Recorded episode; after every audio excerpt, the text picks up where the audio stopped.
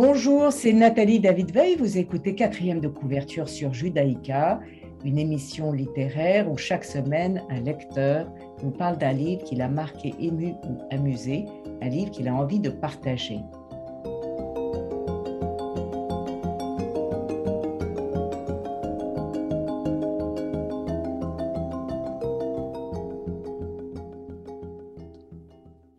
Aujourd'hui, j'ai le grand plaisir de recevoir Brigitte Hadès, qui présente L'éloge de la sardine de Bill François, incroyable histoire du monde sous-marin, paru chez Fayard en 2010 et j'ai lu en 2021. Bonjour Brigitte Hadès. Bonjour Nathalie, merci de me recevoir. Et je suis d'autant plus contente de vous recevoir que c'est la 80e émission aujourd'hui de quatrième de couverture, figurez-vous. Félicitations. Alors, je vous présente Brigitte Hadès. Vous êtes journaliste, grand reporter, chef du bureau britannique de la revue politique internationale depuis plus de 20 ans et du site politiqueinternational.com, spécialisé dans les interviews exclusives de chefs d'État et des grands décideurs internationaux. Vous avez réalisé de nombreux entretiens de fond avec des décideurs politiques et économiques comme Margaret Thatcher, Hosni Moubarak, Gorbatchev, Cameron, Tony Blair, Larry Summers, mais aussi avec des écrivains comme Graham Greene ou Arthur Miller.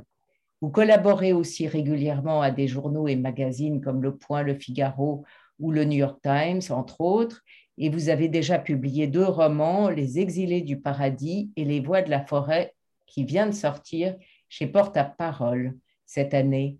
Brigitte Hadès, pourquoi avez-vous choisi ce livre sur le monde sous-marin? Écoutez, euh, j'étais absolument fascinée par la lecture de ce livre. Bill François est un jeune écrivain qui m'avait envoyé son livre, peut-être à la suite de la lecture du mien. Et le sien portait sur les créatures qui peuplent les océans. Le mon dernier roman portait sur les plantes. Il en parle avec tellement de connaissances, de, nous fait découvrir des choses que nous ne connaissions pas à un tel point que j'étais absolument subjuguée. Il le, en plus, il parle comme un poète.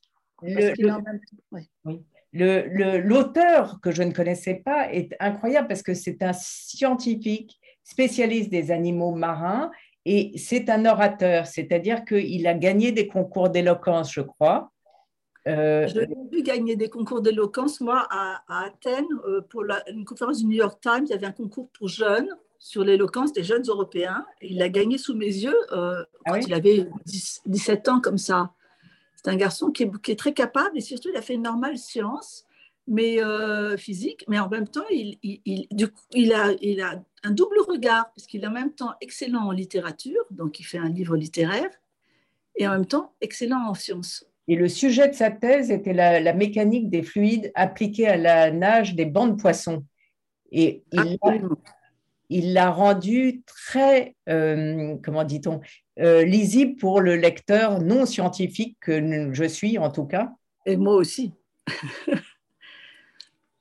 Et je crois que j'ai trouvé extraordinaire. Sincèrement, euh, j'ai vu à quel point euh, il a parlé des poissons d'une façon totalement nouvelle. il nous a expliqué, par exemple, il démontre que les poissons ont des, des moyens de sentir les odeurs, que les flots charrient toutes sortes de molécules odorantes que les poissons sentent et qu'ils peuvent les distinguer, distinguer des odeurs lointaines, imprégnées de souvenirs, tels que le saumon atlantique, qui est capable de sentir l'odeur du ruisseau où il est né pour le retrouver. Et euh, aussi plein de choses, par exemple que les poissons émettent des phéromones qui traduisent leur état d'âme. Et qui ces états d'âme sont captés par leurs congénères ou par d'autres espèces et des parfums d'angoisse ou de bien-être qu'ils euh, véhiculent et qui nous, leur permettent de communiquer entre eux. Donc j'ai découvert des choses extraordinaires. Et puis alors, on ne voit plus du tout euh, de la même manière euh, le, sandwich thon qu'on mange sans y penser ou le plateau de fruits de mer. Il a un art de nous faire rentrer dans la mer de manière drôle en réalité. Oui, il a beaucoup d'humour en même temps. Et il nous décrit aussi, par exemple, les coquilles Saint-Jacques, dont je raffole, Euh, elles sont capables de faire. Alors, il y a aussi beaucoup de bruit dans l'eau. Parce que l'eau, on ne se rend pas compte. Mais en fait, par exemple, quand on, met de l'eau, quand, on met la tête sous l'eau les premières fois dans sa vie, on entend toutes sortes de cliquetis, de petits bruits. On a l'impression que c'est une, c'est une illusion de nos, de nos oreilles parce qu'on n'a pas l'habitude d'entendre de, de, sous l'eau. Mais en fait, non, ce sont des vrais bruits. La mer, sous la mer, il y a beaucoup plus de bruit que sur Terre, ce que, je, que j'ignorais. Et les poissons parlent entre eux. Euh, par exemple, ils perçoivent tous les sons et ils parlent entre eux. Donc, euh, il y a une confusion sonore qui nous paraît complètement euh, confuse, mais pour les poissons, c'est quelque chose d'extrêmement clair. Et ils, sont plus loquaces, dit Bill François, que les, que les oiseaux d'une forêt. Ah oui? C'est quand même absolument extraordinaire. Ils piaillent, ils, remplissent l'eau, dit-il, de, de leur piaillement d'hiver, chacun à sa manière.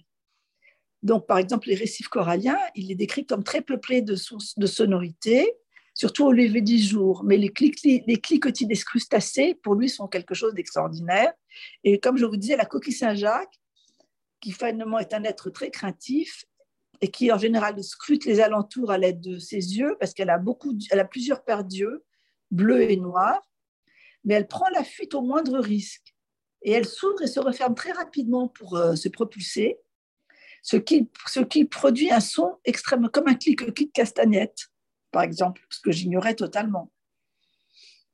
Voilà, des choses intéressantes comme ça que vraiment m'ont beaucoup plu, mais surtout la façon dont il les raconte sont extraordinaires. Et bien sûr, on a, on a, connu la baleine aussi qui chante. Ça, par, en revanche, ça, on, sait, mais on n'a jamais vraiment entendu. Parce qu'il y a beaucoup de sons qu'on ne, qu'on ne perçoit pas nous, mais que les poissons perçoivent entre eux. Voilà. vous parliez de votre, euh, votre livre euh, Les voix de la forêt qui parlait de plantes. Euh, avant de revenir à votre livre, vous vous intéressez vous aussi au monde sous-marin? Je m'intéresse beaucoup au monde sous-marin. J'ai toujours été fascinée par, ce, par ces poissons, par les. Et j'ai eu la même expérience que Bill François. Très jeune, j'avais mis mon épuisette et j'ai suis tombée sur une, un poulpe, mais qui m'a regardée parce que j'avais cru que c'était une étoile de mer. Donc, j'avais un peu titillé sur les rochers du Cap d'Antibes où j'ai, grandi euh, enfin, tous les étés. Et je titillais ce pauvre petit, euh, cette petite membre, petit membre, je pensais que c'était une étoile de mer. En fait, le poulpe est sorti furieux, furibard, avec des yeux ronds. j'ai compris que ces animaux avaient un, un cerveau. Quand je l'ai vu, vraiment, la façon dont il m'a regardé, et après, il a embarqué ma, mon épuisette, il a commencé à la descendre. J'avais peut-être six ans, quelque chose comme ça. Donc, j'ai eu très peur que mon épuisette parte. Et puis, ma nounou bah, est venue me chercher pour me dire Mais non, mais non, mais non, ne t'inquiète pas. Elle a, tiré, il n'y avait plus de poulpe au bout parce qu'elle avait juste voulu me prouver qu'il ne fallait pas que j'embête comme ça les, euh, les animaux marins. Et j'ai un respect depuis, je pense, pour les animaux marins. Et je suis consciente de leur sagesse de leur connaissance. Brigitte Hadès, on va écouter votre premier choix musical qui est de Jean-Claude Daquin, ça s'appelle Le Coucou. Oui, parce que je voulais vous mentionner aussi que les oiseaux, euh, pour moi, c'est très intéressant parce que cet homme-là, ce compositeur, a, essaye de, de, nous faire percevoir le son des oiseaux, le coucou en, en, en l'occurrence, mais les oiseaux expriment la joie de vivre en chantant. Je crois que c'est le seul animal, enfin, être vivant qui exprime la joie de vivre par, le son. Et j'ai trouvé ça vraiment très intéressant. J'avais été à une conférence au, Collège de France, une conférence là-dessus, et j'avais trouvé ça passionnant. Je trouve que les oiseaux, quand on les écoute, c'est les seuls qui peuvent vraiment nous montrer à quel point ils sont heureux d'être en vie, surtout quand il y a du soleil. On va l'écouter. Jean-Claude Daquin, Le Coucou.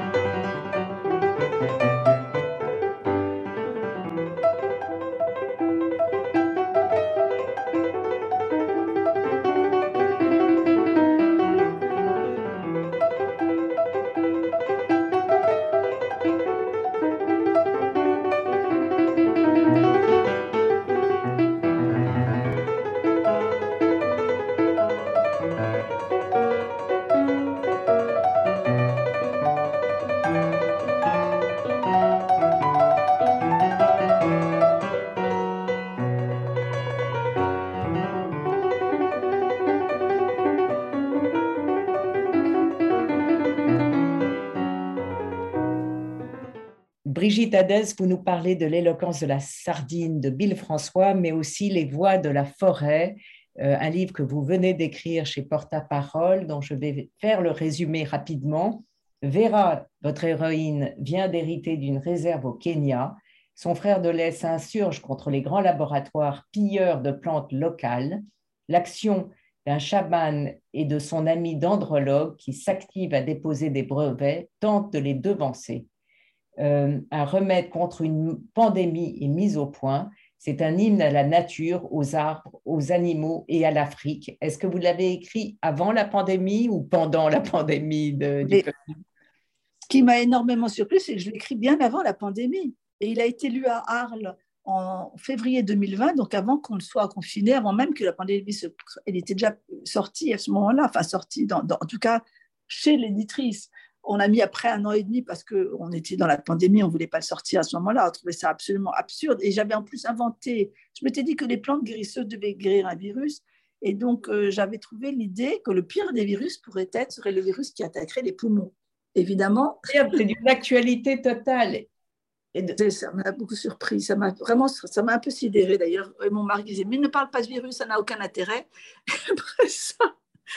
Et alors, la question que pose euh, votre roman, euh, entre autres, c'est l'homme peut-il se rendre possesseur de la nature euh, Ce qui est une question que se pose aussi un peu différemment, mais Bill François dans son livre sur les fonds sous-marins. vous avez lu énormément sur la nature pour écrire votre livre? Absolument. J'ai lu sur la nature bien avant de l'écrire pour, être, pour bien m'imprégner surtout de la façon dont les plantes sont, une, sont un puits de, connaissances elles-mêmes parce qu'elles existent depuis 450 millions d'années, alors que nous n'existons que depuis 3 millions d'années. Elles savent survivre à des choses que nous ignorons. Elles sont, elles sont d'une une certaine sagesse, je trouve, parce qu'elles fonctionnent en symbiose les unes avec les autres, alors que nous, on pense qu'il faut être dans la lutte contre les, entre les espèces, qui est une, une, philosophie qui nous est arrivée au 19e siècle avec Darwin. Et encore, comme je dis dans le livre, Darwin n'a jamais dit ça. Mais les plantes ont vraiment une, on a une connaissance, plus on, approfondit la connaissance des plantes, plus on est absolument fasciné par leur fonctionnement et leur diversité. Et j'ai lu par exemple aussi euh, Rousseau, qui est excellent sur la botanique, qui a écrit pour ses cousines des, lettres pour expliquer exactement comment la botanique fonctionne. Mais c'est très, très, très, très, très compliqué en même temps la botanique, si on veut vraiment se, plonger dedans.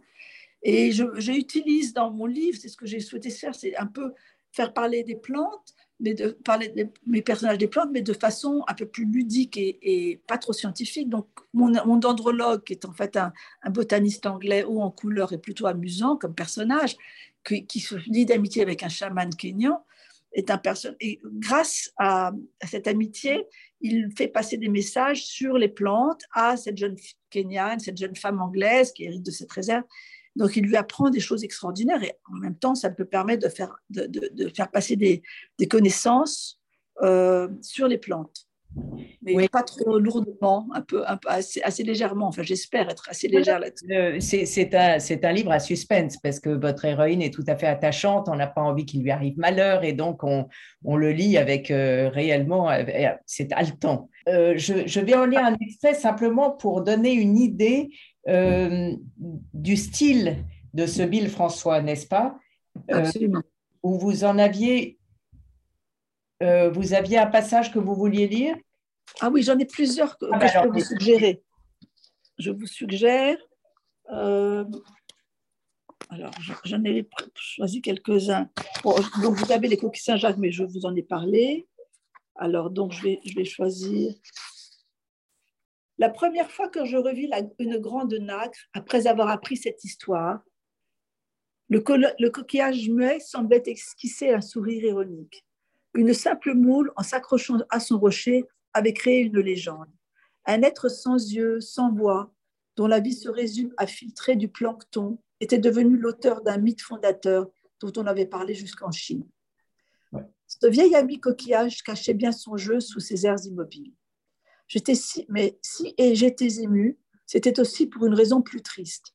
Le coquillage s'entrebâillait peut-être pour raconter la fin tragique de son histoire, il s'ouvrait une dernière fois car il ne pouvait plus se fermer.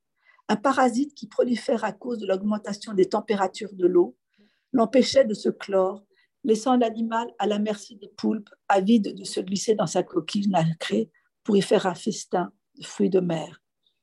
Malgré les efforts de son allié et symbiote, le petit crabe pinotère, qui pince les branchies de la nacre pour lui indiquer de se fermer à chaque fois qu'il repère un poulpe, je savais bien que cette nacre entr'ouverte ne tiendrait pas longtemps. En un an, plus de 90 de 80 des nacres de nos côtes ont disparu. Leur principal espoir à ce jour est le sauvetage des dernières survivantes dans des aquariums isolés à terre pour les mettre à l'abri du parasite. Oui, c'est tout à fait intéressant et euh, contrairement à ce que le passage que vous euh, avez, c'est pas uniquement pessimiste. Hein, il a des passages euh, euh, tout à fait optimistes justement sur le fait qu'il y a beaucoup de poissons, qu'il y a encore des poissons dans Paris qui sont revenus. Enfin, il y a des histoires pas du tout. Euh, on apprend des tas de choses, euh, non seulement sur, par exemple, le thon est un champion du marathon qui ne peut jamais s'arrêter de nager, même quand il dort, sinon il se noie. Moi, j'ai trouvé ça extraordinairement euh, intéressant d'apprendre ça.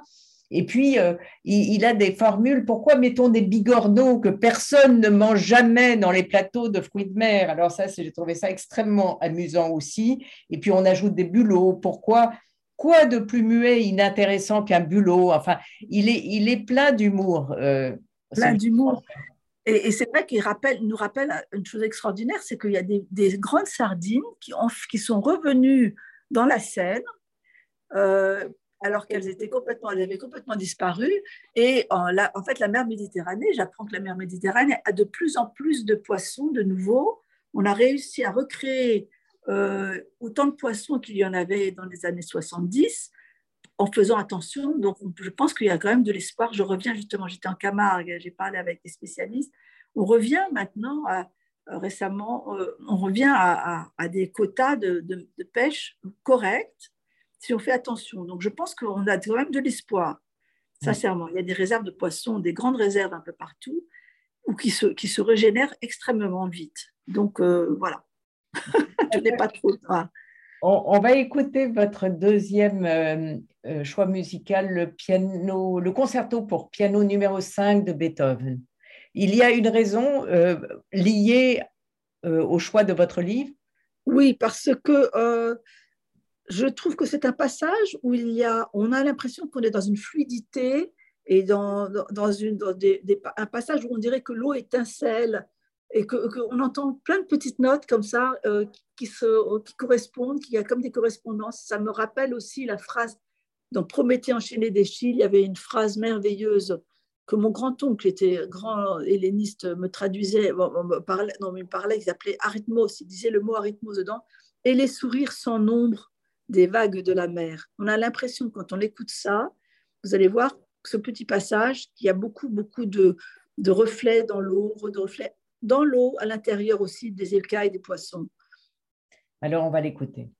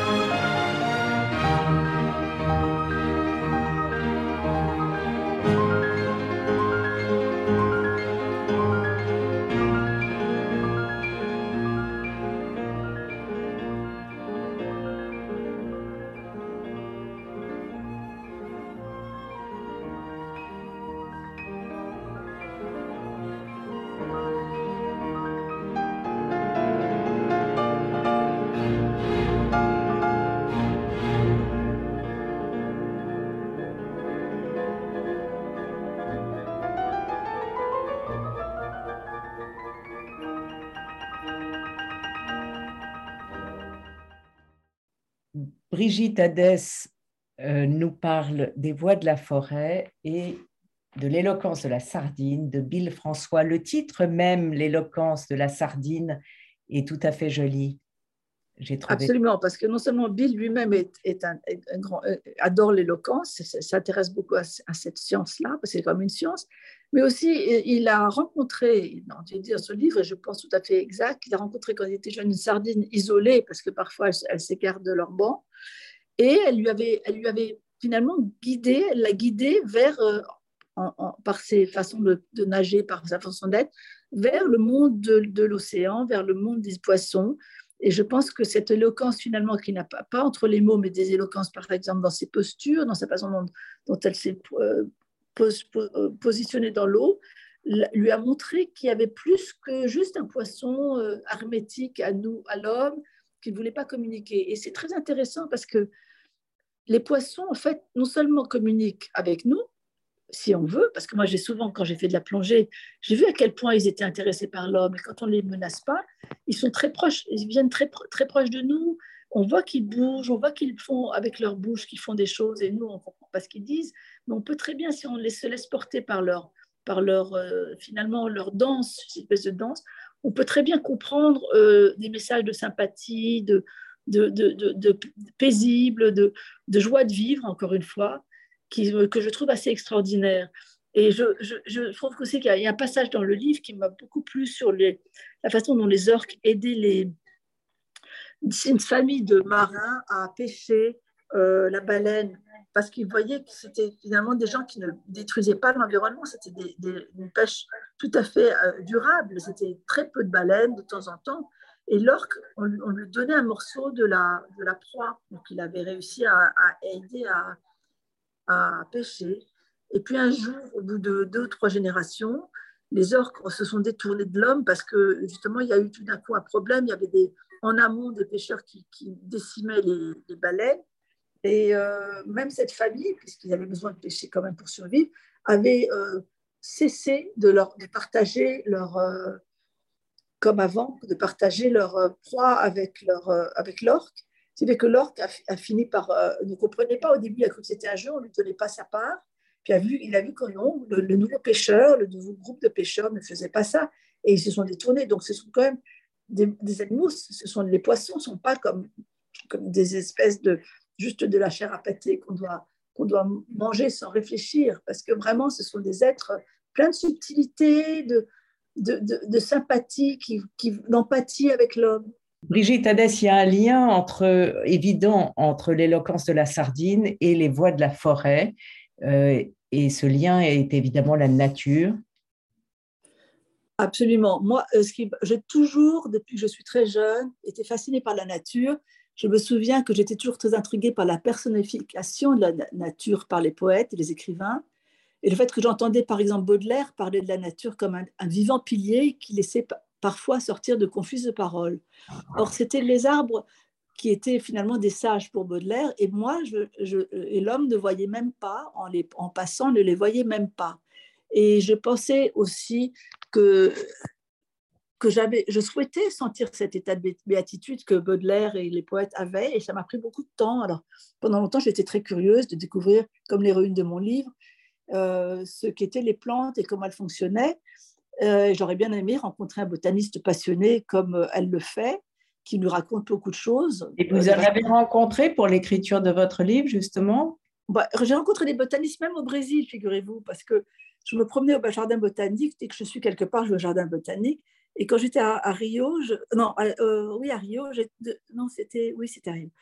Euh, au jardin botanique, j'ai rencontré une, une, femme, donc je ne parle pas le brésilien, mais comme j'ai appris beaucoup de latin, comme tous les bonnes élèves, donc j'ai pu lui parler. Elle m'a expliqué qu'en fait, les plantes, parce que je m'intéressais aux plantes médicinales, évidemment, pour ce livre, c'était il y a 3-4 ans, et elle m'a expliqué qu'en fait, toutes ces plantes médicinales qui étaient dans le jardin botanique venaient d'Afrique, parce qu'en fait, elles étaient passées par, le, par les esclaves qui euh, avaient, euh, quand elles étaient venues par la traite, avec la traite, malheureusement, bon, là-bas, euh, au Brésil, ils avaient ramené beaucoup de leurs plantes soignantes. Et alors, les affranchis, après, il y a eu des esclaves affranchis qui, ont fait des, qui ont, se sont mis installés dans la forêt d'Amazonie Et ils ont planté leurs plantes là.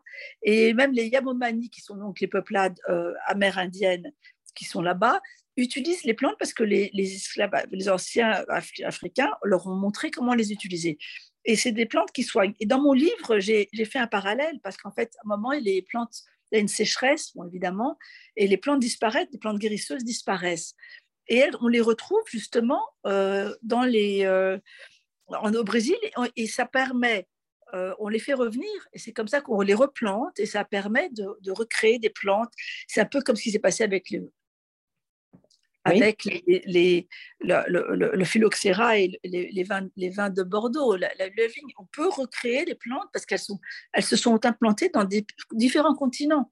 Et pour moi, ça, ça montre leur, leur, leur vivacité, leur force. C'est un exemple pour tous.